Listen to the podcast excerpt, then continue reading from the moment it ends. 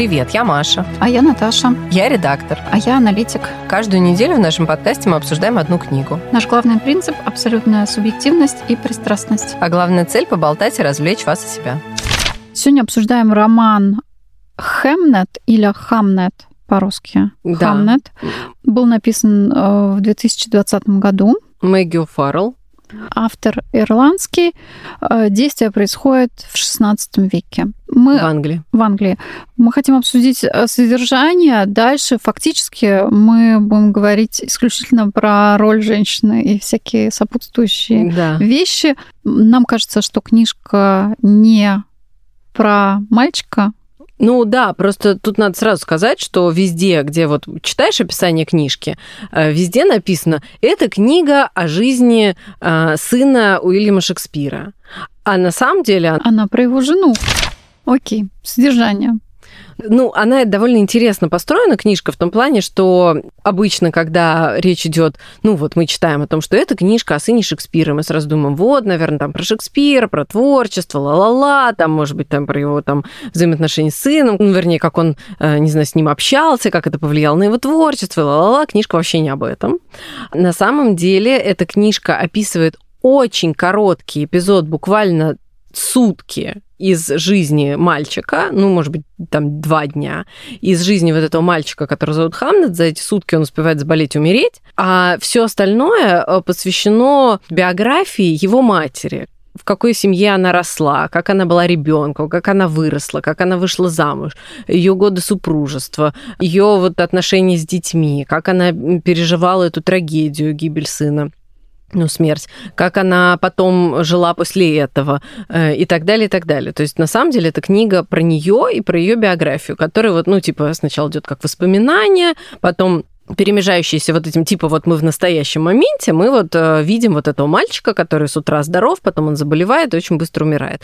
Но э, вот эти несколько буквально часов, они перемежаются пространными воспоминаниями о жизни различных людей, которые там до происходят, и потом после его смерти, как их жизнь продолжается. Умирает мальчик от бубонной чумы. Да, ну, чумы. судя по Всего всему, да. скорее. И потом уже есть послесловие автора. Автору кажется, что да, он умер от чумы, хотя ни в одной из пьес Шекспира чума не упоминается. И именно поэтому автору кажется, что, наверное, это было именно так. Угу. Что это было настолько трагичным и травматичным воспоминанием, что Шекспир э, не, не использовал. Я вот, кстати, до конца в это не верю, потому что ребенок-то умер тогда, когда он уже писал Да, пьесы. но на самом деле э, я вот прочитала, что его биографы все-таки считают, что это повлияло, потому что реально, ну, он до этого писал одни комедии вообще в основном, а после этого он э, написал все свои вот эти знаменитые трагедии, которые э, вот мы все помним, знаем и так далее, и многие биографы считают, что, конечно, это событие повлияло на его творчество, вот. Ну и, собственно говоря, после сразу практически после вот смерти этого ребенка он написал Гамлета, э, который очень созвучен, ну там имя, э, название вот этой пьесы, имя главного героя созвучно с именем его сына, и поэтому это она не первая, кто подумал о том, что это связанные какие-то вещи друг с другом. Фактически это было одним и тем же именем, несмотря там на отличие в одну букву. Там есть в самом конце, обговорим это сразу же, вот этот момент, а, можно ли использовать там трагедию как вдохновение, потому что в конце его жена приезжает и смотрит эту пьесу, а он ей так и не смог э, написать, сообщить, что он написал пьесу с именем их умершего сына, и как она на нее реагирует. И вот этот вопрос, он, мне кажется, так там и повис в воздухе. Можно ли это использовать? Хорошо ли это? Плохо ли это? Мне кажется, нет. Мне кажется, там есть ответ, потому что она же как раз сначала она возмущена, там просто описан вот этот довольно длительный отрезок книги, посвящен тому, вот как, какие эмоции она испытывает, когда она смотрит вот это представление театральное. Она никогда до этого не была в театре, никогда не видела ни одной пьесы и так далее. И вот она сначала возмущена очень сильно, она просто в бешенстве, она считает, что вот это предательство просто с его стороны, что он имя их э, ребенка использует э, в какой-то своей вот этой вот э, дурацкой пьесе на потеху толпе и так далее. А потом постепенно она проникается, и в какой-то момент она понимает, э, что это для него какой-то способ выражения своей вот этой скорби, своего горя, и он пытается... Там же описана вот эта сцена, где призрак разговаривает с мальчиком, и она понимает, что для него это был такой способ как бы поставить себя, то есть он там, вот этой сценой пытается показать, что... Ну, вернее, не пытается показать, а как бы говорит о своей вот этой вот скорби, о том, что он с удовольствием поменялся бы местами со своим ребенком, что как бы он с радостью бы отдал за него жизнь, но вот это как бы невозможно. Теперь переходим к истории женщины. Она, э, собственно, в рамках книги не умирает. Мы только знаем о ее рождении. Она родилась у как там называется, лесной женщины? Да, так. там нет, но ну, там есть некая мистика в этой истории, конечно, а, потому что, эм, ну, как бы содержание такое, что ее отец жил в какой-то деревне, из леса вышла некая женщина, которая вот пришла к нему в дом, и он э, влюбился в нее, и э, никогда ее больше не отпускал, и она родила ему двоих детей. А потом она умерла родами, когда вот э, у нее был третий ребенок. И вот это вот мистическая, загадочная такая, э, похожая на ведьму женщина, которая ни с кем не общалась, э, и, в общем, никто о ней ничего толком не знал, и дети ее получились такие же. То есть вот это вот Агнес, ее старшая дочь, на самом деле тут надо сказать, что жену Шекспира звали Анна. Но Мэгги Фаррелл, автор, она как бы допускает такое, ну, такую неточность, ну, в целом намеренно, потому что она решила, что у нее там было какое-то второе имя Агнес или что-то такое, а просто там еще есть героини, которые тоже зовут Анна, и, в общем, она решила, что не надо повторять имена, в общем, что-то такое. Ну, короче говоря, ну и плюс все-таки это художественное произведение, поэтому в целом э, это некая вольность такая, которую, мне кажется, мы легко можем как бы простить и не обращать на это внимания. Идея в том, что вот эта Агнес, она очень такой какой-то странный ребенок, который со временем вырастает в довольно странную юную деву, которую, которой никто не сватается, потому что все считают ее Нет, ведьмой. ее как раз к ней сватывались. Но ей никто не нравился. Не нравился. И у нее было достаточно большое преданное. Да, но вот несмотря на это преданное, она вроде как ну, все с опаской как-то к ней относятся и, в общем, считают, что как-то в жены ее брать как-то стремновато. Вот. И тут она вот знакомится с э, молодым человеком. Надо сказать, что Шекспир за всю э, вот эту книгу его ни разу не называют по имени, э, используются все время какие-то эвфемизмы. Вот в этом случае его называют учителем латыни, потому что он учит ее младших братьев, а ее отец потом женился второй раз, и у нее там куча каких-то более мелких да, братьев, которых он, значит, учит э, латыни. И э, вот он ее видит и в нее сразу влюбляется, несмотря на то, что он ее младше на несколько лет. А, кстати, там не говорится, насколько ему в этот момент 18, когда да. они женятся. Ну, а ей... То есть он еще не совершеннолетний, когда они женятся. А ей больше, она уже совершеннолетняя. А совершеннолетие, по-моему, там в 27, то в 23, не помню. Ну, то есть, короче, она его на несколько лет старше. Вот они женятся, несмотря на то, что родители против, они идут э, против, в общем, против общественного мнения, против воли родителей, против всех женятся. Против ее э, родителей, да. потому что его-то они так более-менее соглашаются в итоге. Но у них особо выбора нет, на самом деле, потому что к тому моменту, как они заявляют о том, что они хотят пожениться, она уже беременна. И, и ее уже выгнали из да, дома. Да, ее уже выгнали из дома, и она уже пришла к ним. Так что, в общем, э, ну, его мать тоже не в восторге от всей этой истории. Ну, в общем, они женятся, у них родится дочь старшая, и потом у них рождаются близнецы. Вот, э, близнецы мальчик и девочка, как раз э, Хемнет и Джуди, да? Несмотря, ну, то есть вот она как бы некая, у нее есть некая странность, там какая-то способность предвидеть какие-то события. Она может взять человека за руку и сказать, что с ним случится, и что-то такое. То есть есть ну, какая-то мистика. Ведьма. Да. Вот э, старшая дочь совершенно обычная девчонка, такая абсолютно очень разумная, очень такая, э, ну, образованная. Она уме... уч... научилась читать и писать, она ведет переписку с отцом и все такое прочее. Она общем... покупает не недвижку да, для него. То есть и она собирает такой... всякие разные там а, платы с тех, кто снимает эту недвижку. Она да, в общем, такая человек. down to earth, что называется. Совершенно нормальная, в общем, девушка деловая. А вот эти близнецы, они как бы больше похожи на мать. То есть они оба какие-то немножко такие не от мира сего. Им 11 к тому моменту, как вот они заболевают. Дочка все время возится с котятами, а э, мальчик, он как бы умненький, но у него есть какая-то способность, типа, вот уходить в какой-то астрал. То есть он вроде как, например, чем-то занимается, потом вдруг уходит в себя и полностью вообще забывает об окружающем, отключается от действительности и вообще находится где-то неизвестно где. И вот с ними как бы тоже происходит такая мистическая история, потому что заболевает Джудит, а она вообще здоровьем слабее, и за нее всегда переживают и так далее. И вот она заболевает, ну, явно, что она умрет. Ну, то есть, очевидно, э, вот это, от этой бубонной чумы, то есть там особо спасения никакого нет, и, в общем, понятно, что она умрет. И вот прямо перед тем, как, э, ну, когда в уже ночь, все когда отчаялись, да, умереть, все, в ночь, когда она должна умереть, Хэмнет вроде как меняется с ней местами. Там описывается, что вот он, они типа в детстве очень часто дурачат взрослых, переодеваются в одежду друг друга, и они настолько похожи, что их очень сложно различить, и он решает сыграть в такую же игру со смертью, и вроде как у него это получается. То есть он умирает, при том, что он был здоров до этого, он умирает вместо нее, а она выздоравливает.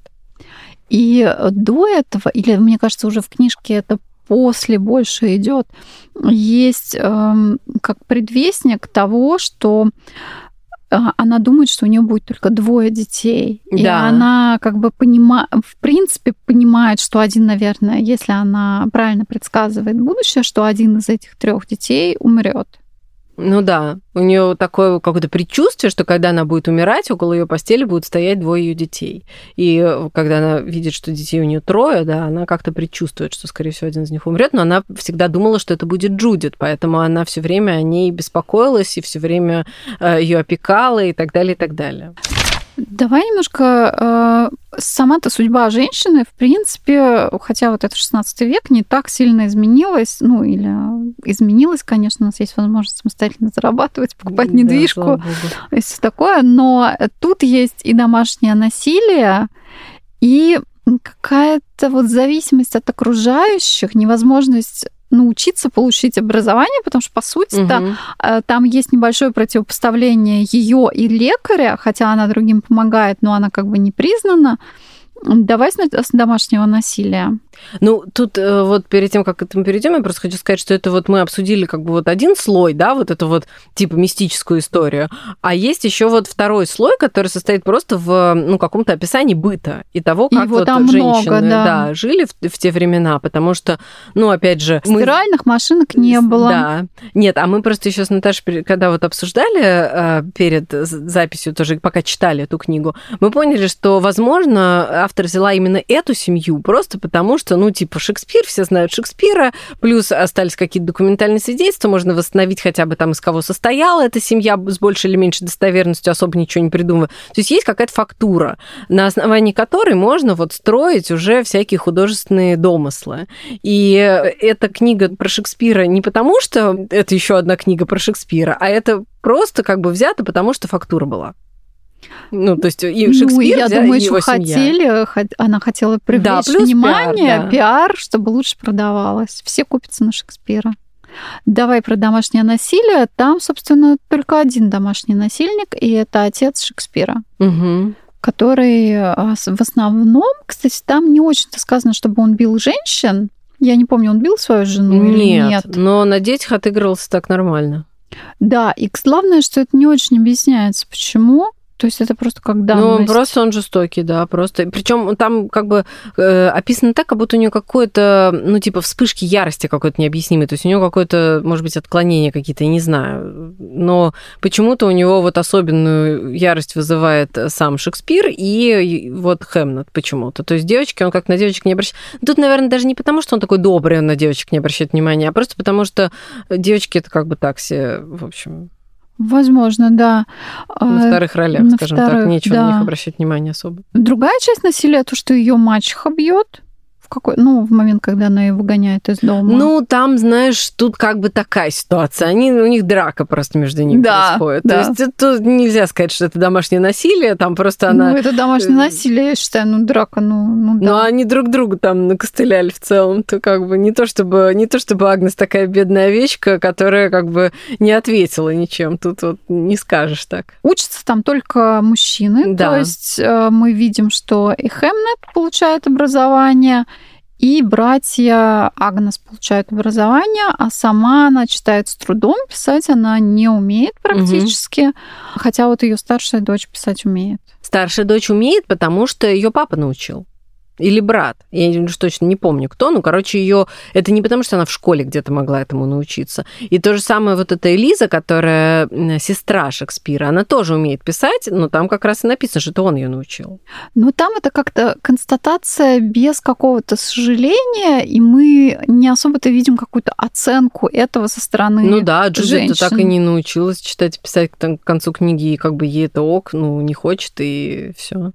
Она там пела или чем-то еще таким занималась. А что еще вот в этой роли женщин там? Интересного, мне кажется, что вот интересно ее образ ведьмы, такой ведьмы на районе, которой и боялись, и которая помогала людям. Ну да, но это какая-то более э, мистическая, э, вот мне кажется, составляющая. А мне кажется, что все-таки важнее то, что когда мы читаем истории про 16 век, э, мы обычно читаем все-таки про то, Мужчин. чем занимались мужчины.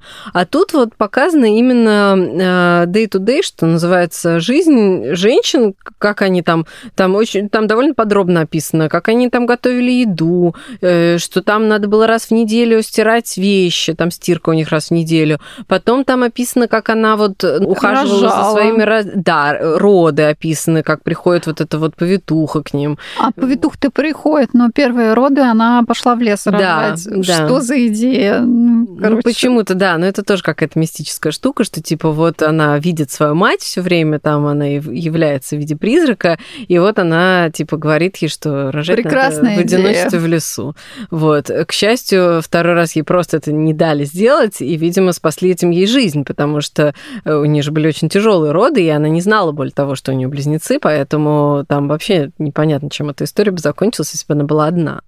Но она порывалась. Да, она порывалась, но ей просто ее остановили в последнюю секунду перед тем, как она сбежала в лес. Э, слава богу, свекровь ей не дала этого сделать. И там она представлена как такая относительно э, безумная женщина, которая лазила по полям и перелазила через заборы в поисках каких-то веточек растений всего такого. И плюс у нее был садик э, с медицинскими растениями на заднем Но дворе. Там еще вот, мне кажется, что важная мысль это то, что женщины показаны, что да, они как бы живут в зависимости от мужчин, что мужчины их обеспечивают, что они должны в свою очередь там сидеть дома, там делать то, что им сказали и так далее. Да. Но при этом, заметь, э, там э, показано, что каждая из них это отдельная думающая единица. То есть, несмотря на то, что мать э, вот э, Шекспира, да, и ну, свекровь, она как бы не делает, не предпринимает никаких шагов, чтобы остановить вот это насилие, каким-то образом сдерживать своего мужа и так далее, но э, в то же время показано, что сама она, вот то, где она может, она старается помогать, и у нее есть какое-то свое мнение о том, как нужно там эм, общаться с детьми, о том, как нужно там ухаживать ухаживать за женщинами, за девочками и так далее. То есть вот в том небольшом отрезке, который ей доступен, куда не вмешивается ее муж, она как бы там сама хозяйка все-таки. То есть она не то чтобы вот э, типа идет за, за мужем и слепо подчиняется или там делает то, что вот он ей скажет, и своего мнения никакого не имеет. Как раз нет. У нее свое мнение есть, просто она не всегда может его высказать. Потому что там же есть типа эпизод, когда вот э, приходит эта Агнес беременная, и она просто тоже эта мать, она как бы в ярости, она считает, что это какая-то бабень, э, захомутала ее маленького еще сыночка, который еще вообще мальчик, и тут еще значит с этим пузом своим приперлась, вот, и она как бы от этого абсолютно не в восторге. И она пытается это высказать, просто на нее там муж цыкает, и она понимает, что надо заткнуться, иначе хуже будет. Но в целом у нее есть свое мнение по этому поводу. Ну, кстати, мнение есть и у мачехи Агнес, которая, когда ее выставляют из дома, а брат Агнес говорит, что дом-то мой, поэтому ты не можешь отсюда ее выставить, ты тут сама живешь. Но она это активно высказывает. Ну да, то есть там тоже вот есть вот это. И, и в целом у нее-то жизнь тоже, надо сказать, не такая же была счастливая. То есть, типа... Там ни у кого не было счастливой жизни. Да, то есть она вроде как вышла замуж вот за этого вдовца, у которого умерла жена, и э, всю жизнь за ним ухаживала, готовила ему еду, стирала ему шмотки, значит, рожала ему бесчисленное количество вот этих парней, которых она ему родила, и все такое. Но он, во-первых, ей даже не оставил наследство свою ферму, раз. А, он э, всю жизнь любил свою первую жену, вплоть до того, что... Носил ее да, волосы, волосы в кармашке. Да, она нашла на нем, когда он уже умер. Вот. И, конечно, ну, слушай, это не очень приятная история. Ну, то есть ты как бы вот живешь всю свою жизнь с мужиком, верно выполняешь все свои обязанности э, и так далее, и так далее. А потом, когда он умирает, ты выясняешь, что вообще как бы ты ему не особо-то была нужна, ну просто тут постирать. Да. Ну, типа, ну надо же, как бы, чтобы баба была какая-то. Ну, взял вот эту. Ну, она сама же пришла к нему как бы жить, а mm-hmm. потом он на ней женился. Ну да, ну неважно, просто как бы вот она, наверное, ведь верила в то, что... В любовь. Э, да, даже не то, что в любовь, а что вот этой вот эм, но тем, что она всегда исполняла свой долг по отношению к нему и все свои обязанности и так далее, она как бы завоевала право на некую благодарность и на верность с его стороны, и на какую-то, может быть, даже, да, любовь. А тут выясняется, что, ну, как бы... Всю жизнь, ну, нет, нет, нет. Ну, то есть в целом не очень там ей тоже-то повезло, несмотря на то, что она изображается как такая, э, в некоторых местах, что она изображается как некая такая мачеха из Золушки, но в целом-то у нее тоже, в общем, не сладкое было не сладкое. Но и у Агнес тоже такое странное положение. Она понимает, что муж ей начинает изменять. Да, но она тоже, да, прощает его заранее за все измены. Ну, она, да, после того, особенно когда он ей дом купил. Ну, да. Большой, что ж тут поделаешь. Ну, вот тут как бы тоже такая история. То есть там, с одной стороны, показано, что, ну, сказано, что она не просто так вот прощает измены, а вот он просто ее любит и она это чувствует, потому что у нее есть ведьминские силы, и она может взять его за руку и понять, что, несмотря на то, что он переспал с бесчисленным количеством женщин, живет вообще не с ней, и, собственно говоря, э, ни в чем ей не помогает ни морально, никак, ну, в плане вот пережить трагедию там и так далее, вообще свалил, да? Свалил вот. чуть ли не на следующий день после да. похорон. А, на самом-то деле он ее, оказывается, любит. И вот поскольку... И она в этого решила поверить. Ну, поскольку у нее есть мистические способности, которые позволяют ей узнать это доподлинно, то она прощает ему измену. Но вообще-то, по большому счету, как бы, да, если вот так вот не впадая в мистику, вот она вышла замуж, вот она родила трех детей, потом один из этих детей умирает, а муж, он как бы не присутствует вообще все это время. Он просто занимается какими-то своими делами. Он не просто не присутствует. Он еще изменяет. Он, уй... ну, нет, она вышла за него замуж. Старшему ребенку исполнилось года три, наверное, когда родилась двойня. Ну, или сколько-то там, не, не такой большой Ну да, небольшой, небольшой Но похоже, что его не было даже на родах. То есть он уже в тот да. момент отсутствовал.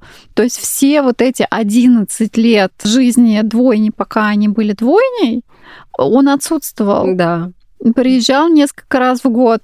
Потом один ребенок умер, он такой приехал на два дня, такой, ой, это очень печально.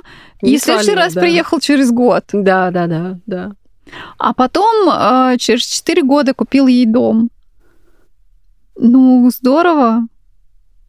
Конечно, ей больше ничего не оставалось, как выращивать какую-то там травку на заднем дворе и ходить по полям. Еще у нее был сокол. Да, сокол и пчелы. И пчелы. Ну, то есть, если бы вот как бы у нее не было бы мистических способностей, благодаря которым она могла что-то там такое понять, э, то в целом-то жизнь довольно печальная. Конечно, печальная. Это немножко сейчас напоминает э, какой-то такой Восток иногда, который мы слышим. А я думала, что это напоминает каких-то рублевских жен, которые типа сидят во дворцах, а их мужья тем временем развлекаются как хотят. Э, да, да, то есть эта практика все еще существует. Но зато они комфортно. Она, кстати, тоже потом очень комфортно жила, как я понимаю. Ну да, вот она живет в этом большущем доме, в довольстве. С материально у нее проблем нету, потому что он действительно много зарабатывает и все деньги честно отдает там и так далее, а сам живет а в какой-то коморочке. Подожди, ну я не думаю, что он прям все деньги Но там же отдаёт. как он в Лондоне живет в каких-то комнатушках. Ну мы не знаем, сколько он дает своим любовницам. Да нет, ну это понятно понятно, но в целом он, э, как бы его семья вот эта живет в гораздо более, более комфортных, да, условиях, комфортных да. условиях, чем он сам. То есть нельзя сказать, что он сам шикует, а им какие-то ошметочки передает. Нет, он на самом деле большую часть своей вот этой вот прибыли от своей работы он передает семье. Тут, ну, претензий нет в этом плане. Ну, хотя бы так. Ну, хотя бы да. Ну, как бы вот практика неверных мужей откупаться от жен, она, видимо, существовала и в XVI веке. И будем надеяться, что она продолжится и дальше. Это не самый худший вариант. Ну, в целом, да, наверное, лучше, чем если бы он ее просто выгнал на улицу и взял любовницу вместо нее. Какие у тебя вообще впечатления? Мне казалось, что там очень такой богатый язык, и ты когда слушаешь, ты как бы погружаешься очень, в да, это. очень визуально как бы вот все это видишь. Действительно, там прям классно написано. Все Звучание, да, такое да. немножко как сказка. И э, мне даже сложно было что-то параллельно делать или бегать. Я практически ну, всю книжку послушала ну, почти что лежа на диване. Но ну, там очень много, э, очень много запахов, очень много цветов. И цветов в плане цвета, и в плане растений очень много. Ну, поскольку она вот травница. Ну, в общем, там про это очень много. Очень фактуры много, там каких-то вот э, предметов, тканей, там того всего. То есть это вот как-то настолько много про это написано, что очень легко визуализировать себе вот это все, что происходит. Ну что, в принципе, мне книжка понравилась. Она, конечно, тяжело, тяжела местами, потому что там центральное место занимает смерть ребенка, и вообще там смер- смерти еще есть, в том да. числе и детей. А, описывается смерть младшей сестры Шекспира Анны. Да, Она смерть умирает. матери Агнес вместе с этим нерожденным ребенком. То есть там, да, в общем, жизнь суровая была у людей достаточно в это время, и, дети умирали часто. Но, конечно, вот я честно скажу, как мать, вот мне прям вот этот кусок, где описывается, как он, умер, как он умирал, Хэмнет, и как она вот это все переживала, мне реально прям было тяжело читать, прям, прям тяжело. Тяжело читается, но все равно рекомендуем. Да, нет, книжка на самом деле очень классная. Там очень много, опять же, ну вот слоев вот этих, да, то есть есть вот этот мистический слой, есть слой про вот самого Шекспира и его творчество, хотя он небольшой, но он присутствует. Э, есть вот самая большая часть про вот этих э, женщин и быт, и жизнь, и вот это вот все. И это на самом деле довольно интересное и познавательное чтение, довольно захватывающее. Там, ну, в конце только, наверное, я уже подумала, что чуть подзатянуто, но в целом читается прям увлекательно. Вот, поэтому прям не зря хвалят эту книжку, рекомендую. Спасибо, что дослушали до конца. Подписывайтесь на наш телеграм-канал, который тоже называется «Книжный клатч». Ждем вас на следующей неделе.